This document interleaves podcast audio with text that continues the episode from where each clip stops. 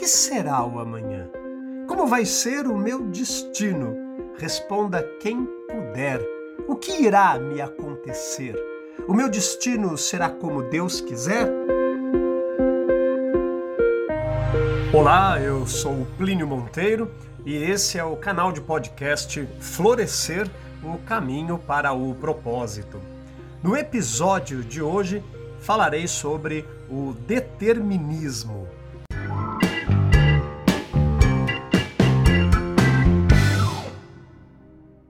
Hesíodo foi um dos maiores poetas gregos da Idade Arcaica.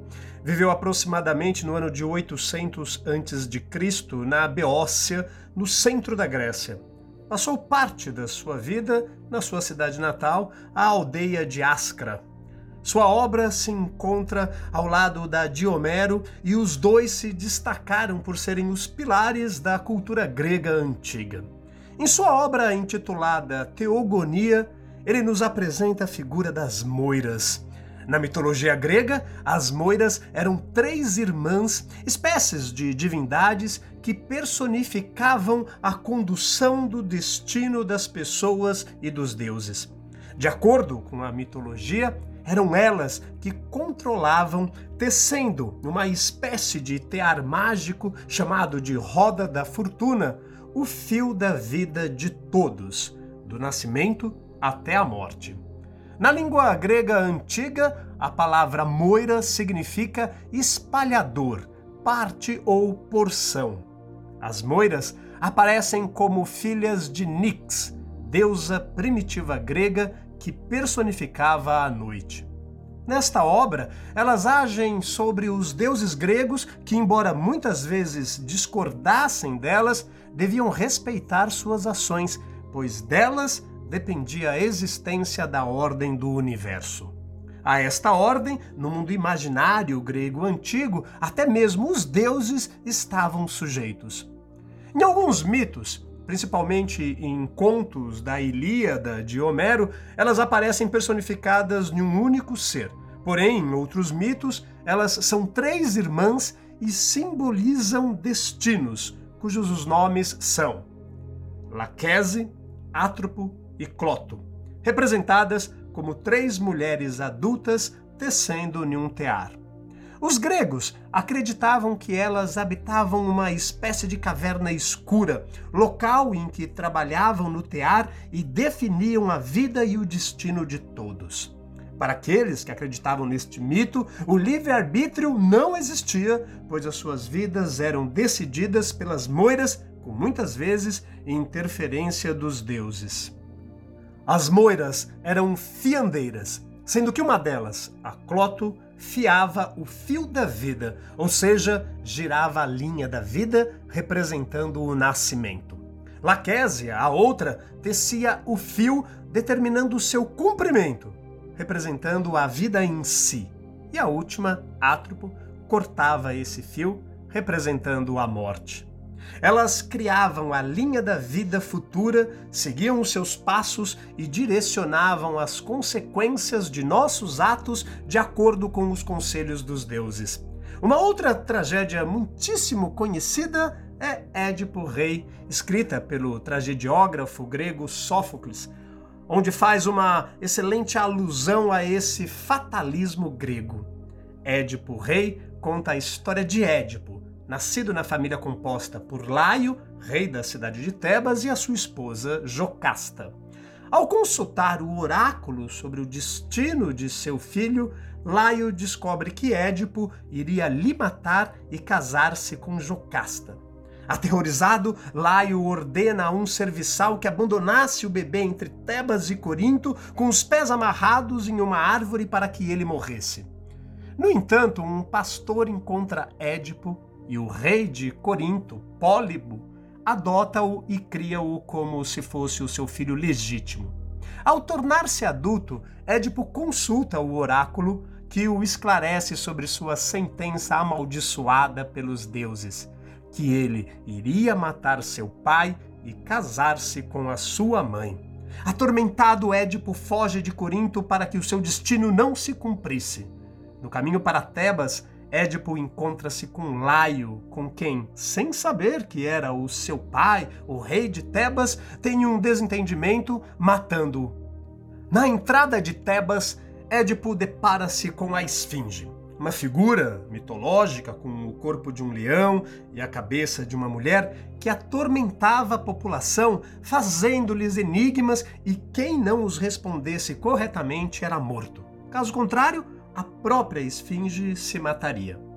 Édipo responde corretamente o seguinte enigma: Qual é o animal que anda com quatro patas ao amanhecer, ao meio-dia com duas patas e com três patas ao anoitecer?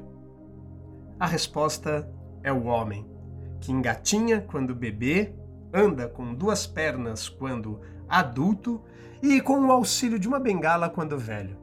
Diante da assertiva da resposta, a esfinge tira a própria vida e Édipo é considerado o herói do povo tebano.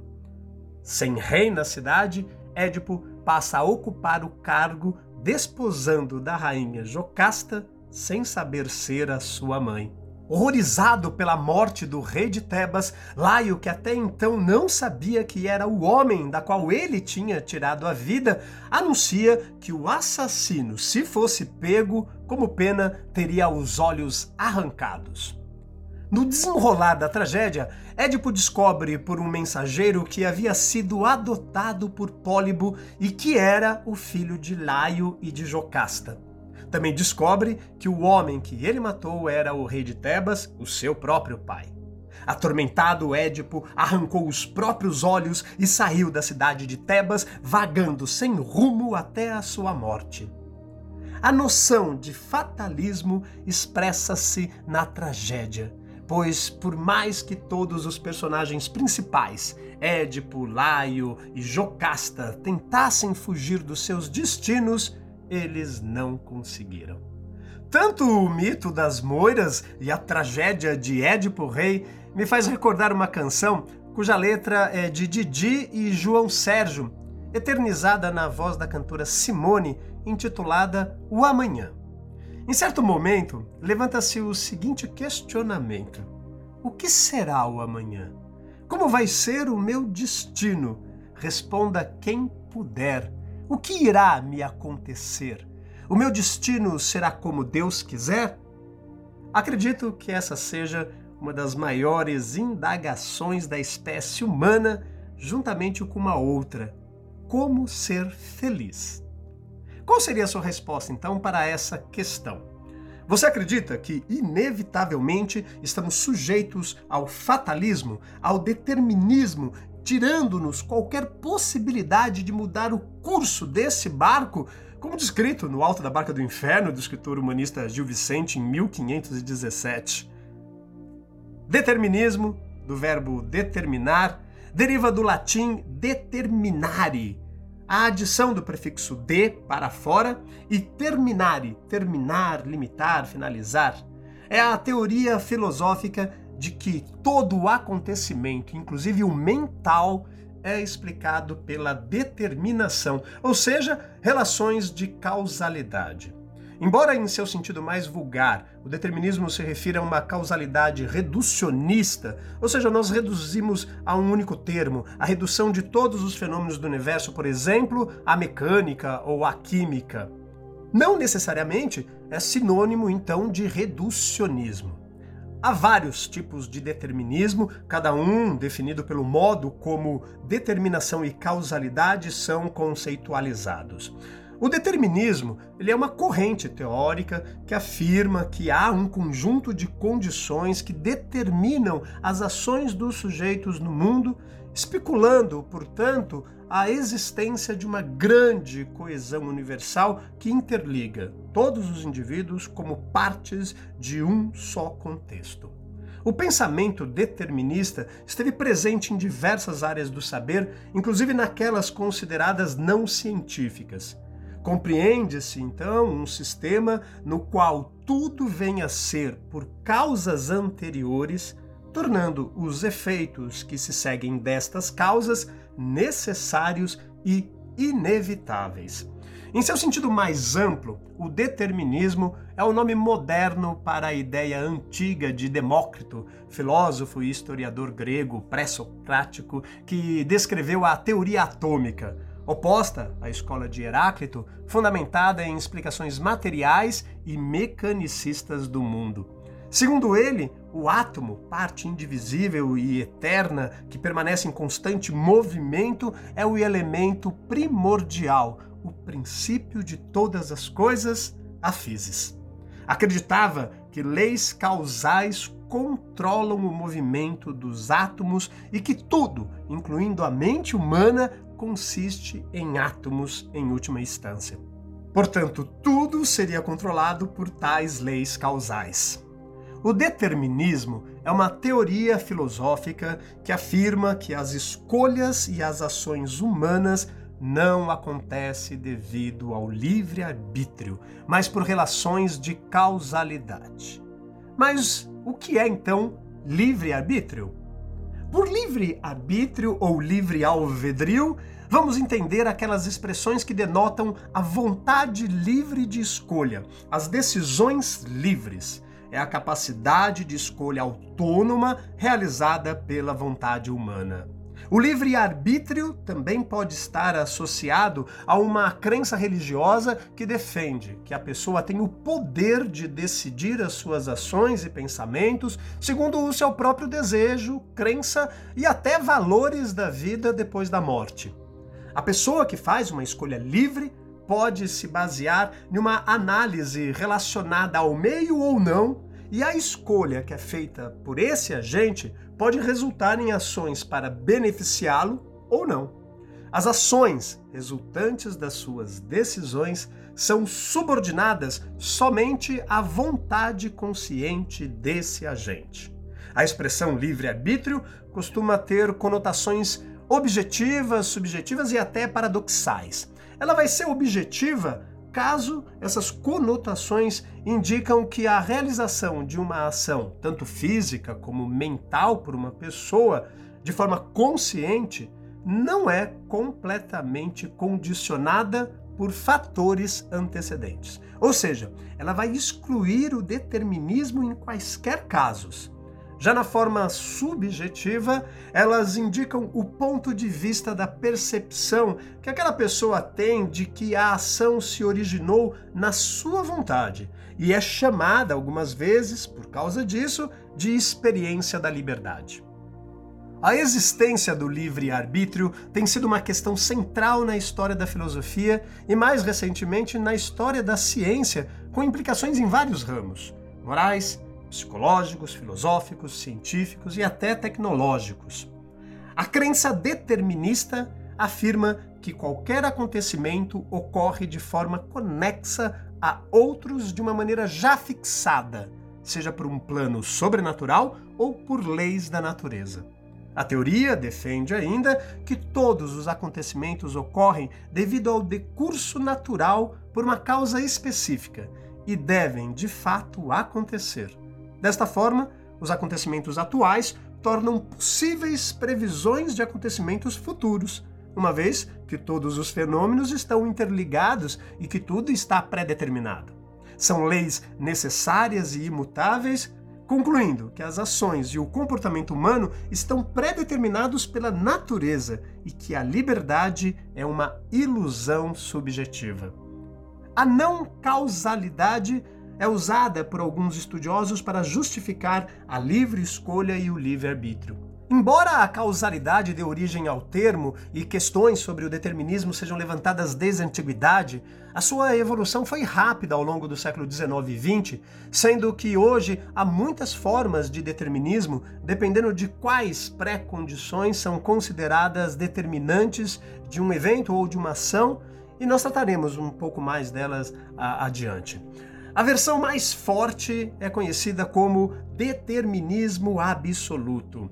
Nesta forma de determinismo, tudo seria necessário e inevitável devido a uma causa única inicial, também chamada causa primeira. Embora possam existir diversos processos causais até os efeitos atuais, e tudo o que experimentamos hoje seria consequência desta causa única inicial. Algumas formas de determinismo podem ser empiricamente testados, como aquelas derivadas das ideias da física e da filosofia da física. Com a evolução da física em geral e das teorias que apresentam novo universo como indeterminista em particular, as discussões acerca do determinismo tornam-se cada vez mais frequentes também no século XXI. Em uma forma mais leve, o determinismo é geralmente entendido como determinismo causal, uma variação do entendimento da causalidade, que em física e filosofia da física é conhecida simplesmente como causa e efeito. É o conceito de que os eventos dentro de um determinado paradigma estão vinculados à causalidade de tal forma que todo o estado de um objeto ou evento é completamente determinado pelos estados anteriores. O oposto de determinismo, então, é o indeterminismo. E nesse tipo de debate, o determinismo é frequentemente contrastado com o livre-arbítrio que acabamos de falar, especialmente quando nós tratamos do determinismo absoluto.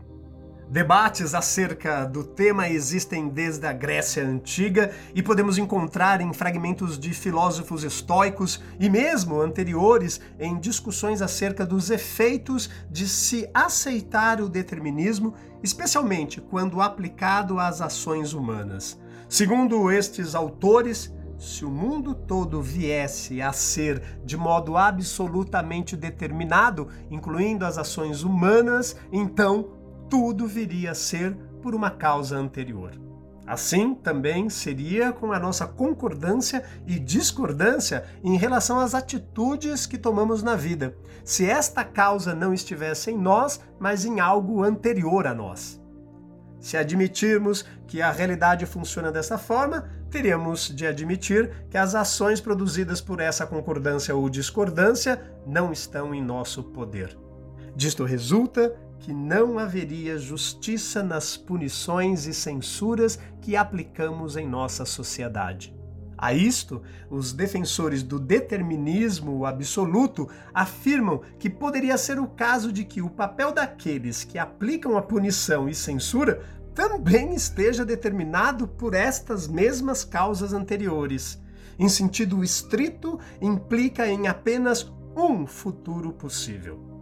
O oposto disso seria o acaso, uma forma de indeterminismo no qual o futuro é imprevisível, permitindo-se assim supor futuros alternativos de tal forma que a questão se reformula e passa a ser a seguinte: como um presente real é realizado a partir destas alternativas? Com essa discussão, Vemos que a compreensão do determinismo é fundamental para a questão do livre-arbítrio, o que abre caminho para analisarmos o longo debate travado pela história do pensamento ocidental referente às questões do determinismo e da liberdade. A princípio, se há determinismo, não há liberdade. Esse problema perpassou a filosofia patrística de Santo Agostinho.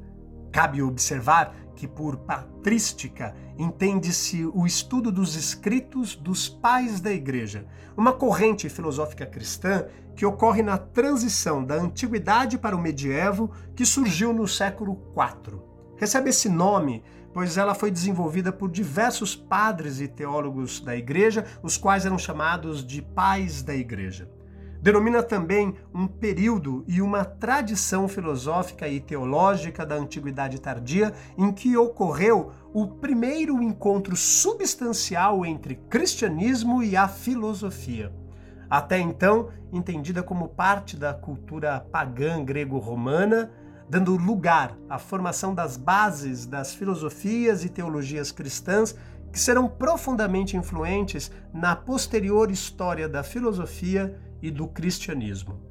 Baseada na filosofia grega, os filósofos desse período tinham como objetivo central compreender a relação entre a fé divina e o racionalismo científico. Ou seja, eles buscavam a racionalização da fé cristã.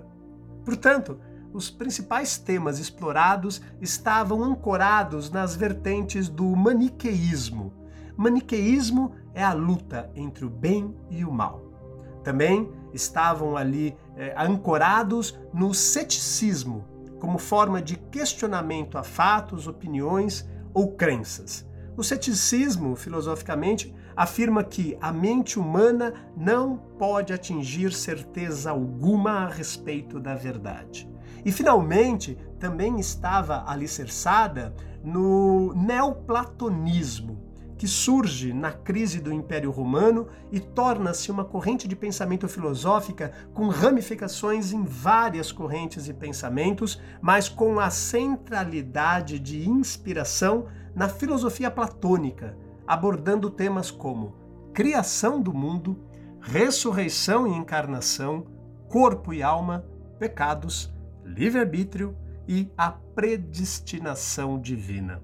Sua figura mais importante foi Santo Agostinho de Hipona, que viveu entre 354 e 430, filósofo, teólogo e padre, que, por um lado, defendia o dogma pós-determinista da vida vivida para Deus, e, por outro lado, assim como o filósofo, também patrístico, Boécio, defendia o livre-arbítrio que Deus deu ao ser humano para seguir o seu caminho.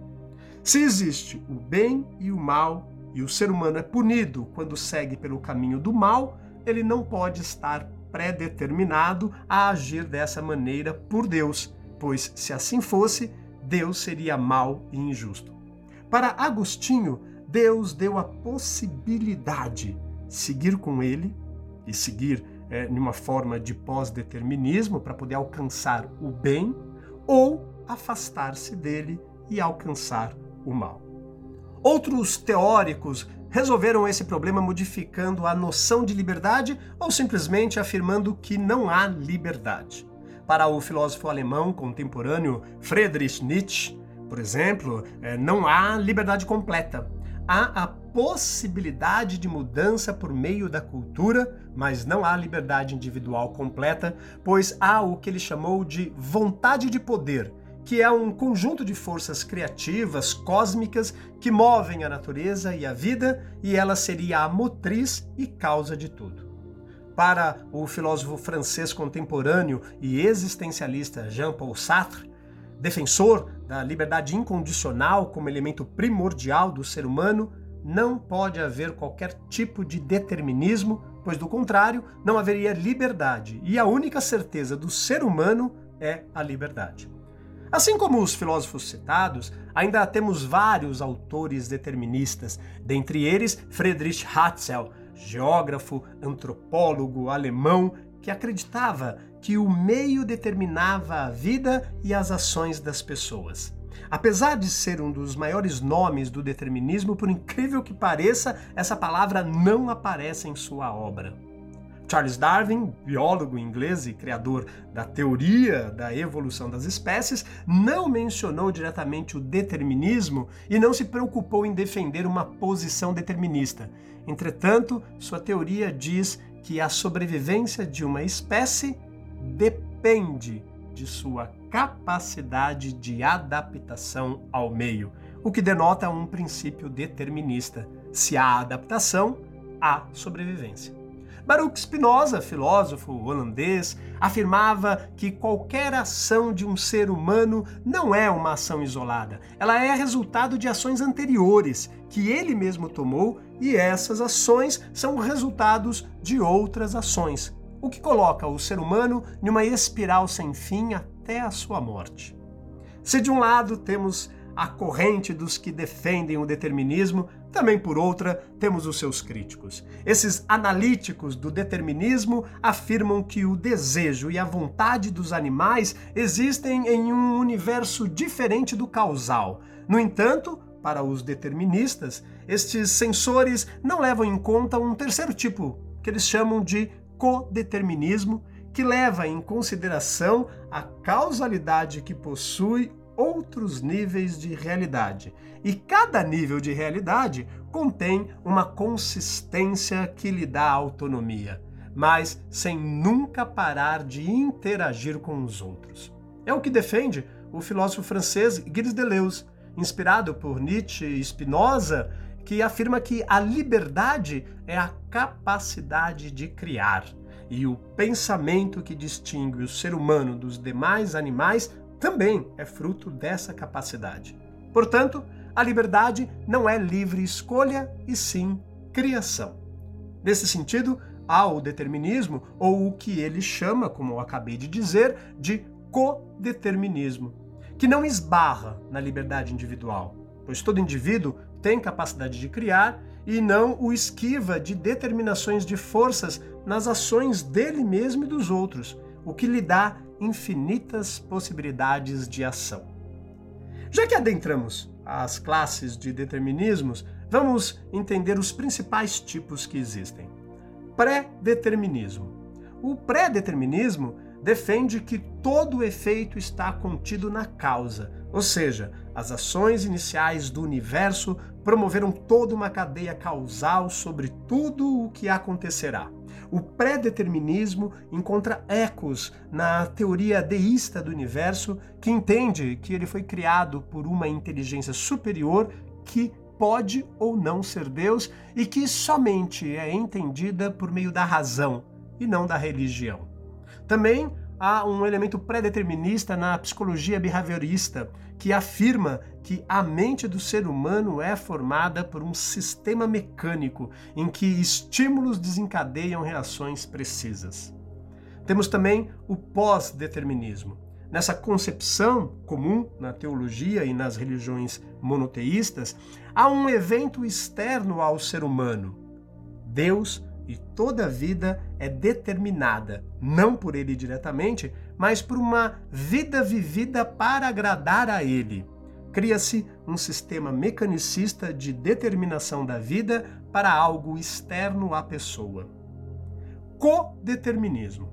Os efeitos são resultados de múltiplas causas e de outros efeitos. Os efeitos de causas anteriores relacionam-se entre si por meio de conexões infinitas.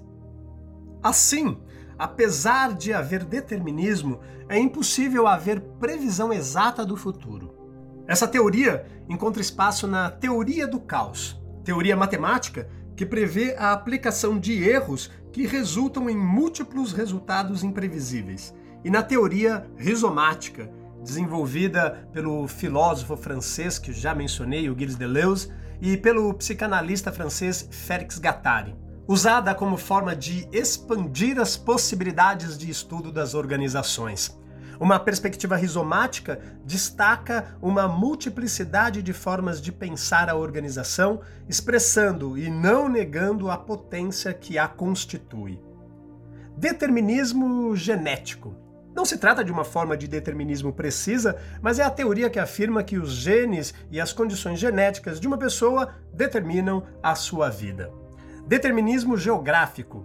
Teoria encontrada de maneira sutil na obra do geógrafo e antropólogo alemão Friedrich Hatzel, onde afirma que o meio ambiente determina o comportamento das pessoas que ali vivem. No entanto, Hatzel salienta que, por meio da utilização dos recursos naturais e da criação da cultura, é possível galgar os efeitos deterministas do meio.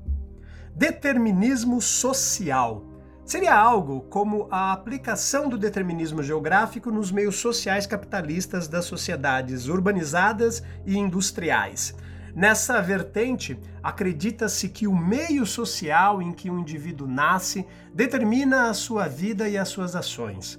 Indivíduos que nascem em meios violentos, por exemplo, seriam violentos. No entanto, apesar da grande influência do meio na vida das pessoas, podemos usar as exceções para afirmar que a determinação social não apresenta relações seguras de causalidade.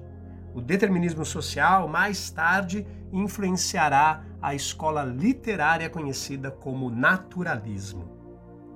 Verificamos em nosso cotidiano, principalmente na convivência humana, um certo esforço na compreensão em relação a determinados acontecimentos da vida. Isso nos leva a reflexões e pensamentos no sentido de identificar as suas origens e as suas causas. Normalmente, se a vida não transcorre da maneira como desejamos, ou pelo contrário, se define diferente daquilo que necessitamos, começamos a questionar sobre quem ou o que seria responsável por tal situação. Podemos encontrá-los nas lides enfrentadas nos relacionamentos familiares, como, por exemplo, problemas com filhos, cônjuges, os conflitos nos locais de trabalho, enfermidades em geral, a falta de sorte nos empreendimentos, enfim, as lutas do cotidiano que costumam consumir a nossa energia e equilíbrio emocional. Quando recorrentes estas situações, é comum nos depararmos com a seguinte pergunta: Nasci para sofrer? Sou um deserdado da sorte? Se as conclusões forem apressadas, é possível que venhamos a entender que sim, estamos fadados ao insucesso ou sofrimento incessante. Compreendê-los é encará-los de forma racional, é um desafio para aqueles que se encontram nesse estágio de entendimento da vida. Para os adeptos da teoria da multiplicidade das existências, mais precisamente os espíritas, essa doutrina defende que entre uma reencarnação e outra, através da nossa liberdade de escolha, podemos programar o gênero de provas que nos serão submetidas na próxima reencarnação. Isso significa que temos a possibilidade de determinar as bases de nossas experiências na vida.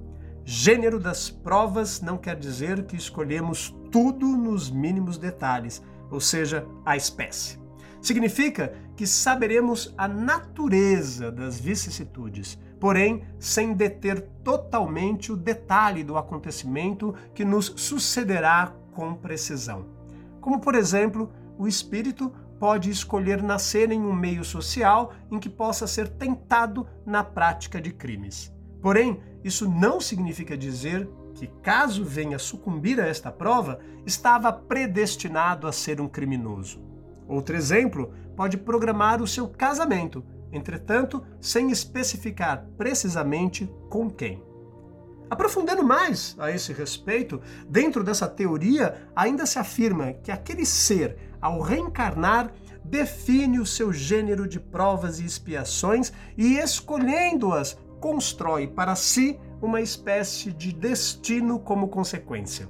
Entretanto, esse destino está ligado às provas que terá que passar, mas sem uma predestinação ao bem ou ao mal, pois ele é senhor de si no aspecto moral, possuindo aí então o seu livre arbítrio, podendo ceder e resistir às tentações da prática do mal ou seguir no caminho do bem ao próximo pode escolher sim uma prova que lhe venha a exercitar a resistência às tentações de tais práticas.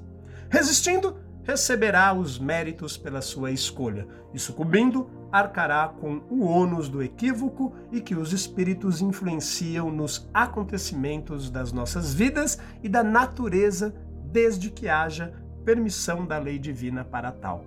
Deste modo, cabendo ao espírito a possibilidade de escolha, a este recai também toda a responsabilidade e consequência dos seus atos. Traçando um paralelo com uma viagem, podemos dizer que há um certo entendimento de alguns acontecimentos apenas em linhas gerais. Quando o ser programa sua viagem com trajeto, dia e hora, locais e pontos que visitará, todas as atividades do transcurso da viagem estão afetas ao viajante, que se pode desviar ou não do roteiro traçado segundo os ditames da sua vontade. Daí se infere que o livre-arbítrio é lei irrevogável na esfera individual, perfeitamente separável das questões do destino anteriormente preparado. Lembrando que, assim como temos a possibilidade de mudar o dia do embarque, nós temos que nos responsabilizar pela indenização da companhia aérea por esta mudança. Ou seja, dependendo do que desejamos mudar, alterar, pode acarretar um custo, um transtorno para nós. Mas até onde vai essa relação entre determinismo e livre-arbítrio? Já vimos que o determinismo afirma ser em todos os acontecimentos, inclusive vontades e escolhas humanas causados por acontecimentos anteriores. Segue-se que o ser humano seria destituído de liberdade de decidir e de influir nos fenômenos em que toma parte. O indivíduo faz exatamente aquilo que tinha de fazer e não poderia fazer outra coisa. A determinação de seus atos pertence à força de certas causas externas e internas. É a principal base do conhecimento científico da natureza, porque afirma a existência de relações fixas e necessárias entre os seres e fenômenos naturais. O que acontece não poderia deixar de acontecer porque está ligado a causas anteriores. A chuva e o raio não surgem por acaso. A semente não germina sem razão. Há sempre acontecimentos prévios que preparam outros. Chove porque houve primeiro a evaporação, depois o resfriamento e condensação do vapor e assim por diante. Os mundos físico e biológico são, pois, regidos pelo determinismo no nível macroscópico. E no nível mental? Será que também vigora o mesmo princípio pois os pensamentos têm uma causa, assim como as nossas ações. Deles decorrentes, os nossos pensamentos e fatos estão relacionados aos impulsos, traços de caráter, experiências que caracterizam a personalidade. Vimos também que a doutrina oposta é o livre-arbítrio, que declara a vontade humana livre para tomar decisões e determinar as suas ações. Diante de várias opções oferecidas por uma situação real, o homem poderia escolher uma racionalmente e agir livremente de acordo com a escolha feita, ou não agir se o quisesse. Exige, portanto, capacidade de discernir e liberdade interior. O animal e o selvagem veem as coisas em função da sua utilidade imediata, na satisfação de instintos e impulsos primários. Um pedaço de carne desperta interesse havendo fome para acalmar, e só para esse fim. O civilizado, porém, percebe as coisas sobre múltiplos aspectos. A carne poderia servir para alimentar a criação, ser examinada ao microscópio, fabricar ácidos aminados para a medicina usar. Tem ele, consequentemente, de tomar uma decisão sobre a escolha de fazer. Podemos supô-lo livre para tanto, reconhecendo, contudo, que frequentemente a condição mental do sujeito impõe restrições ao livre-arbítrio. Por exemplo, nos casos de irreflexão ou impulsividade, hábitos fixos, inércia, imitação, moda, entre outros. Todavia, essas limitações não chegam a caçar a liberdade por completo, nem eliminam a responsabilidade dos seus atos. Por ter de dormir três horas todas as tardes ou beber, ele sofrerá diminuição da liberdade de decisão e ação, mas é o dono desses hábitos e daí o responsável pelas consequências do que fizer. O aspecto essencial da questão consiste em saber se o sujeito, ao praticar a ação, era livre ou não para praticá-la, se há liberdade de escolha diante de várias possibilidades oferecidas por uma situação, ou se ele só poderia ter feito precisamente o que fez. Ser livre não significa agir ao acaso desordenadamente. Vimos há pouco que as nossas ações têm uma causa que não elimina o nosso poder de determinação.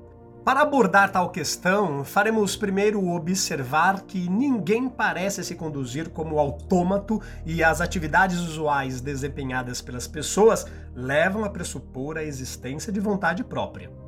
As pessoas estudam, compram, discutem, vão à igreja, respeitam a lei ou a desrespeitam. Alguém pode tomar uma decisão semanas antes e mantê-las até o fim ou mudar essa direção a qualquer momento.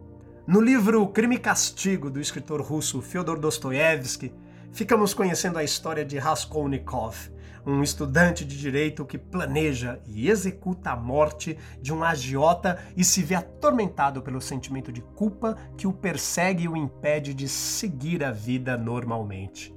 Diante dessa história, podemos colocar duas questões filosóficas de grande importância. Em primeiro lugar, Raskolnikov teve liberdade de escolha ao pensar e executar o assassinato? Em segundo lugar, ele deve ser responsabilizado pelo crime? Deve ser culpado e punido pelo que fez? A filosofia, ao discutir o tema da liberdade e determinismo, coloca essas duas questões fundamentais de modo geral. Somos livres? Somos responsáveis por nossas ações?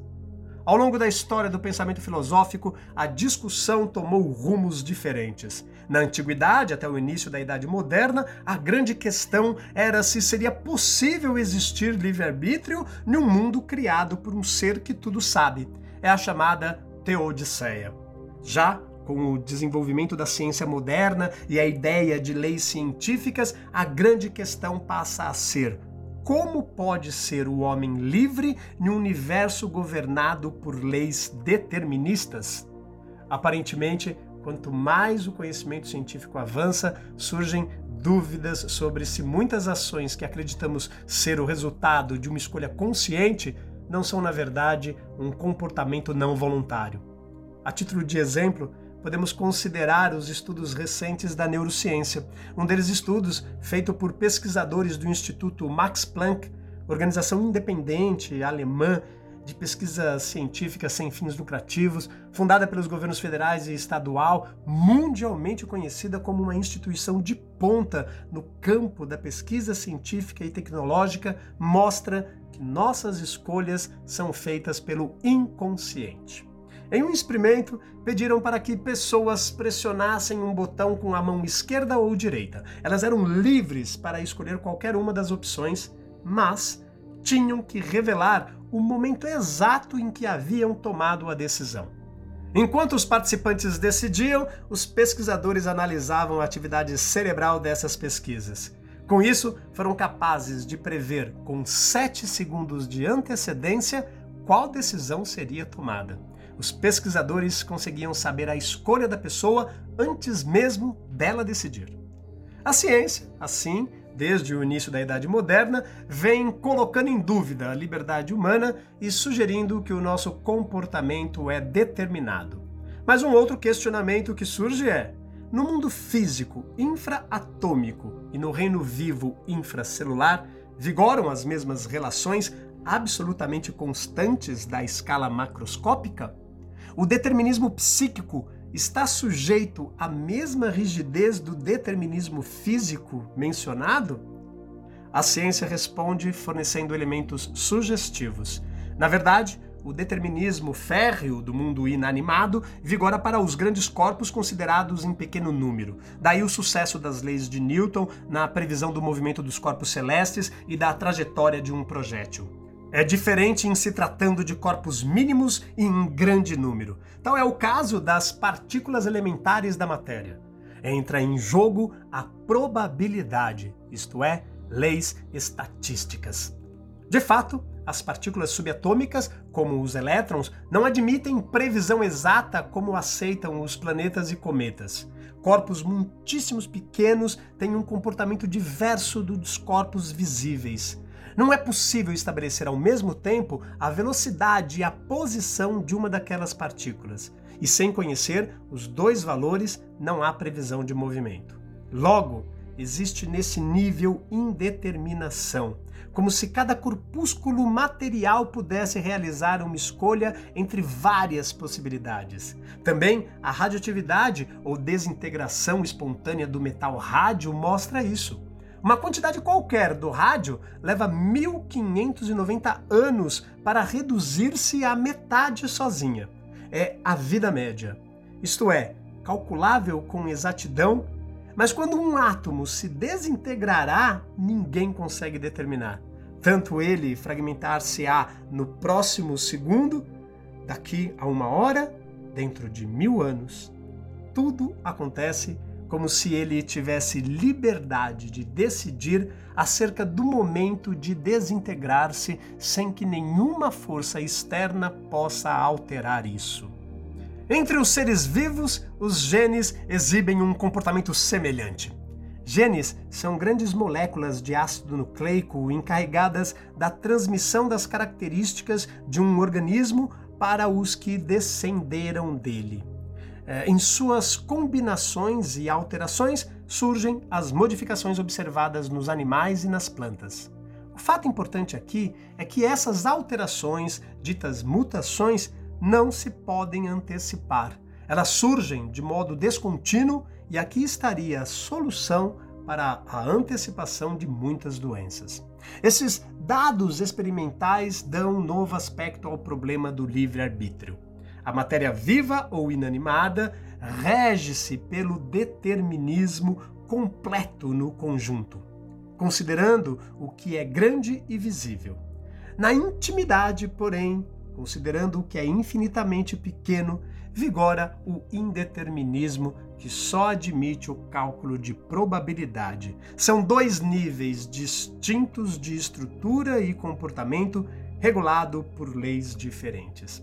No mundo mental, emerge um novo fator cujo desempenho é bastante imprevisível, chamado consciência ou faculdade de conhecer a si mesmo. Pelo visto, não é demais supor que o ser humano seja dotado igualmente de vontade livre em maior ou menor escala. Percebemos que no homem existem dois princípios de ação. Como entender isso? Apelando para um princípio superior a eles.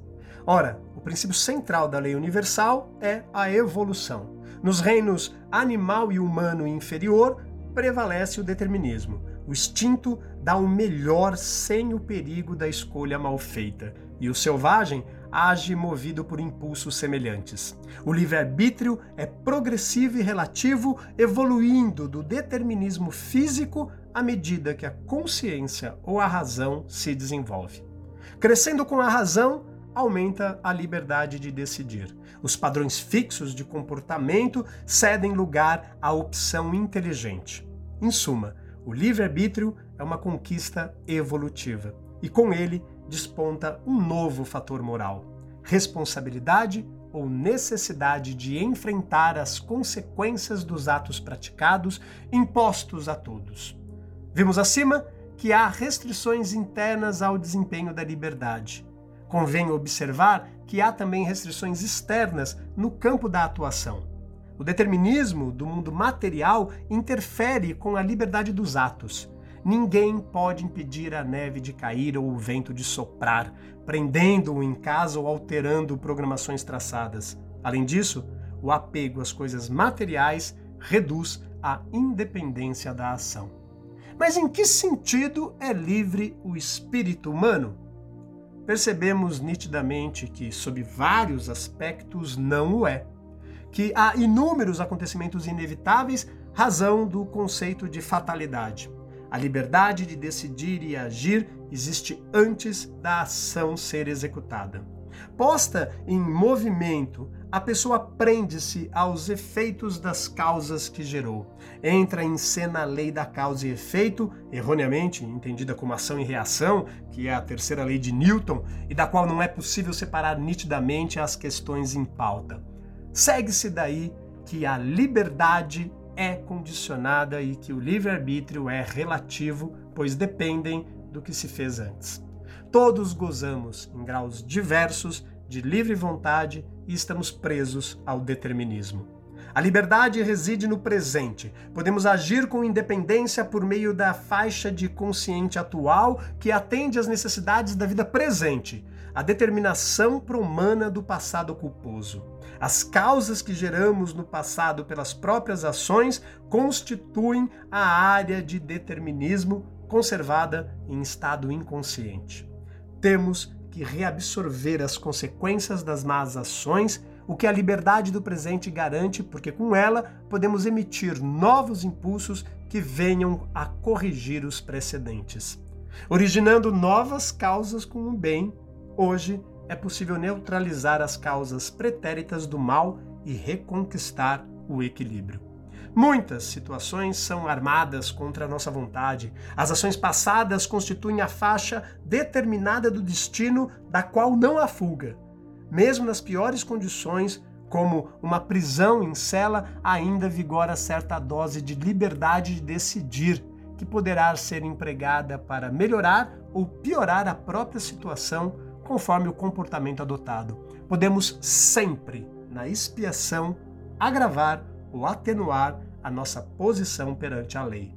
O livre-arbítrio do próximo não pode ser violado mediante a imposição de atitudes que ele deve assumir espontaneamente por convicção própria.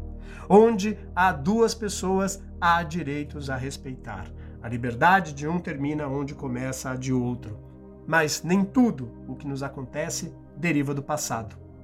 Queimar a mão poderá ser simplesmente imprudência. Ter uma indigestão pode ser o sinal de um excesso praticado. Lembre-se, o propósito demarca a interpretação do relacionamento entre o humano e o seu incrível mundo. Traduz-se no por que fazemos o que fazemos? Para saber o conteúdo de minhas palestras, siga-me nas redes sociais, no Instagram, Instituto Florescer Brasil. Nos vemos em breve. Até lá! thank you